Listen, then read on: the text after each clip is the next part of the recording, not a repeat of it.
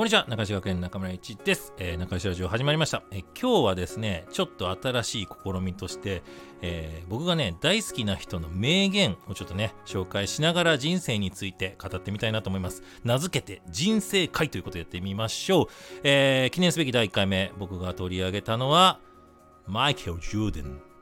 マイケル・ジョーダンです。知ってますかね？マイケル・ジョーダン。僕ね、バスケね、好きなんですよ。まあ、好きだけど別に部活でやったとか特になくて、まあ、ただ好きなんですよ。で、好きじゃない人も知ってるのが、まあ、マイケル・ジョーダン。もうバスケの神様とね、いうことで、えっ、ー、とね、まあ、なんだろうな、バスケ知らない人に教えると、あの、バスケってちょっと遠目から打つとスリーポイントシュートになるじゃん。で、ちょっと近いとこで、あの、ファールもらうと、サッカーでいう PK 的なとこでね、フリースローっていうのがあるんだけど、フリースローラインからジャンプしてダンク決めちゃうみたいな。もうそれがどれだけすごいかというとね、その、フリースローラインから飛んでダンクを決めるジョーダンの姿を見て、あの、名付けたあだ名というか、えー、ニックネームがね、エアジョーダン。もう空中飛んでるみたいなね。で、実際にね、ジョーダンね、空中飛びながらね、足を何回か書くのね。空中走ってんのね。もうこの動画とか見たときに、うわ、ジョーダンすげえと。バスケやってるやってないに関わらず、えすげえなと。まあ、そんなジョーダンにまつわる話をしながら、え人生について考えてみたいなと思います。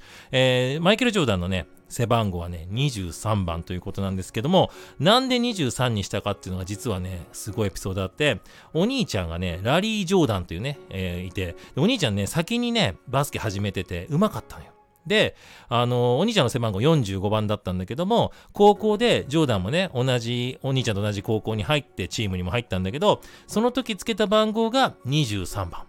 45を2で割ると22.5なんだけども、そのお兄ちゃんの半分でも上手くなりたいということで23番を選んだというね。そんなジョーダンの名言をちょっと紹介してみましょう。だから最初はお兄ちゃんに憧れてお兄ちゃんにちょっとでも追いつきたくてと始めたジョーダンが、えー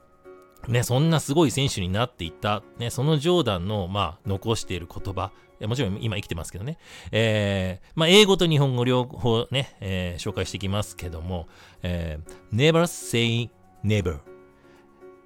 Because limits like fears are often just an illusion.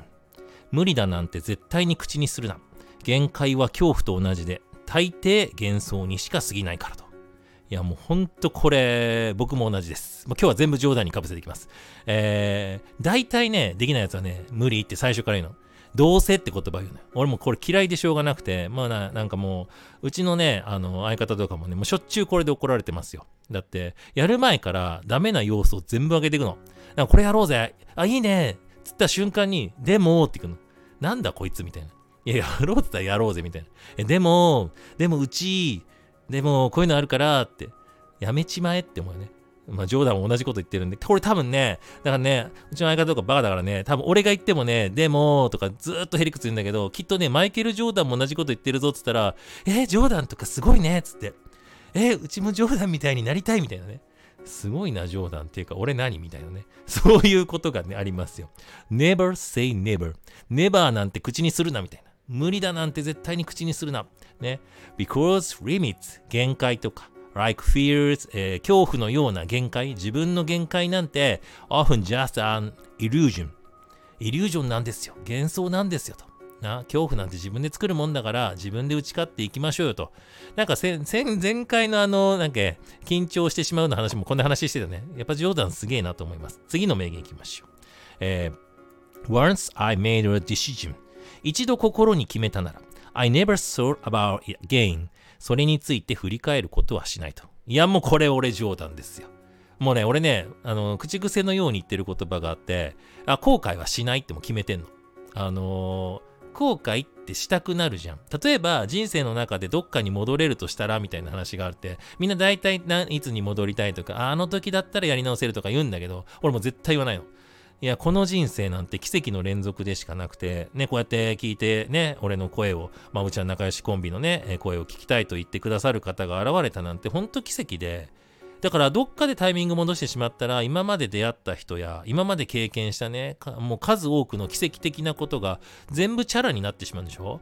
なんなら、だって、今ここに来るまで積み上げた努力全部やり直すんでしょ。いや、やめちくれって話だね。え、そんな簡単に生きてきてないから、いや、もうやめちくれって感じで、もう一回同じことやるって多分無理だの。いや、無理だよね。えーだって勉強頑張って超ド貧乏からまあ大学行ってで、えー海外経験ゼロから海外活動して平和活動してなんならね海外でそれこそ俺だって神様とか言われてね神様が中村を使わせてくれたとかね言われちゃってしまいには俺たち今ね仲良しコンビはね今ヒーローとか言われてしまうしえこんなのもう一回できるわけなくね？みたいなだから once I made a decision 一回心に決めたことは I never thought 絶対考え直さない about it again ねもう一回なんて考え直さないよまあジョーダンやっぱすごいんですよねだからまあこれマイケル・ジョーダンはこうやって言ってんだけど、まあ、中村ジョーダンだったらこう言いますよ。俺はね、後悔はしない。もう決めてるから。これもそこそこかっこいいなって言ってもらしいですね。そのうち中村五六をね、言ってくれたらいいかななんて思ってますけども、えーそれでは3つ目の名言いきましょう。えー If you push me towards something that you think is a weakness、えーもし自分の弱みとされる部分に立ち向かな立ち向かわなければならなかった。まあ、弱みと向き合わなきゃいけないような状況が訪れたらということですね。Then I will turn that pre- perceived weakness into a strength. そんな場合は私はそれを強みに変えるやり方でやってきたと。いや、ほんとこれ、マジそうで、例えば、あの、俺ね、もうほんの4ヶ月ぐらいまでめちゃくちゃ太ってたの。で、まあ、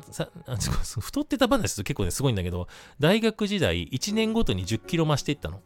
いや、だから70キロで入学して、大学2年目の、俺、早稲田だったからね、大熊行動というね、あの、シンボル的な行動で体重測定するんだけど、2年目80キロなの。で、ちょっと保健師さんから、10キロ増えるのはちょっと異常ですね。運動した方がいいですよ。で、3年生の時に90キロになったの。いや、ちょっと増えすぎ方異常ですね、みたいな。で、毎回注意されるんだけど、毎回うるせえよと思ってたから、ほんで、4年生の時に、もう健康診断行くのやめたみたいなね。えーサボっちゃったみたいなね。まあ、という中でやってきて、なんかやっぱ体型が増えていくことにネガティブな要素を持ったけど、でも海外で出るようになって、やっぱ体でかいってアフリカとかなんかウェルカムだったりするから、いいよいいよと思ってね。あ、じゃあいいじゃん。このでっかい体の方がいいじゃんみたいなね。だから、みんな受けてくれるし、でっかい体ででっかい変なことするとみんな受けてくれるみたいなね。って思ってたから、弱みとされる部分が強みになって、おもろいキャラだね、みたいな。なんか気にしてネガティブってさっきも言ったけど嫌で、って思ってたら、まあこ、ね、これ何回か話してる、あの、守るべきものという回でね、話してますけども、今年2022年8月に僕は衝撃的なことがありまして、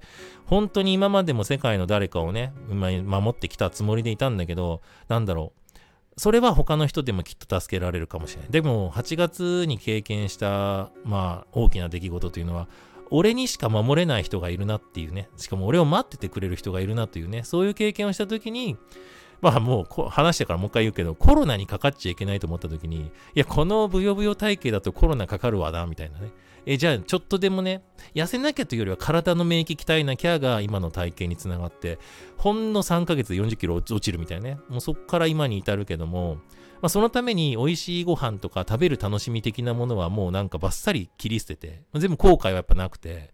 別にそれ我慢して、我慢、うん、我慢もしなくなったけど、なんだろう、大事だったものの代わりにもっと大切なものができて、今はね、そのね、まあ相方とこうやって喋ってるのもそうだけども、なんだろうな、そのパワーで世界がこんなに変わってくっていう奇跡を目の前にしてたら、まあ、ぶっちゃけ食べることなんてもともとね、海外でも食べないし、そこまで重要視しなくていいんじゃね？みたいな。まあ、かといって、あの、大切な人と食べるときは食べますよ。あのー会食とかね、するときは美味しいですね。もう本当美味しいの。だから、普段食べてない分、なんか、食べるときの喜びをますます知れたみたいな。これも結構言ってんな。なんかね、そう、大抵のやつって慣れてしまうのよ。なんかさ、俺がちょっと優しくするとね、わあ、こんなの初めてみたいな。言うんだよ。でもね、10回ぐらいやるとね、大体なんか普通になってくるね。なんかそれが当たり前みたいな。大体それでまあぶつかんないよね。お前なれんなみたいな。なめんななれんなみたいなね。そう、そういう話になってくんですよ。人間って大体そんなもんで。でもね、俺多分ね、特殊なんですよ。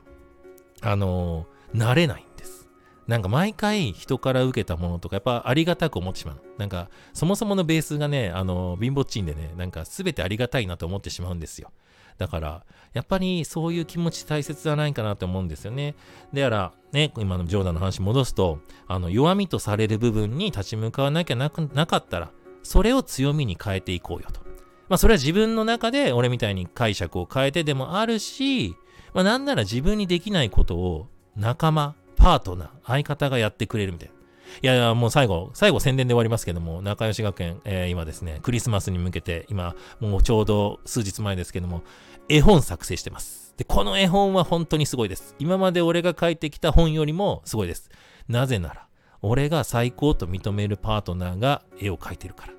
これがまさに自分の弱みな部分は別に自分で変えなくても、ね、パートナー一緒に生きていく仲間がいれば一緒にやれるっていうね、この言葉を僕はだから、まあ、中村ジョーダンはね、えー、この言葉をも送りた上で、えー、今回はね、ジョーダンの紹介をしていきました。どうでしょうかマイケル・ジョーダン。えー、プレイももちろんですけども、生き様、そしてこの名言も、ね、あの、心を打つんじゃないでしょうか。えー、こんな言葉を、えー、頭で考えながら今日もね、ハッピーな一日を過ごしていければと思っています。ということで、仲良しラジオ、今回は名言会、世界、人生の歩み方ということでお送りしました。それではそれでは、またね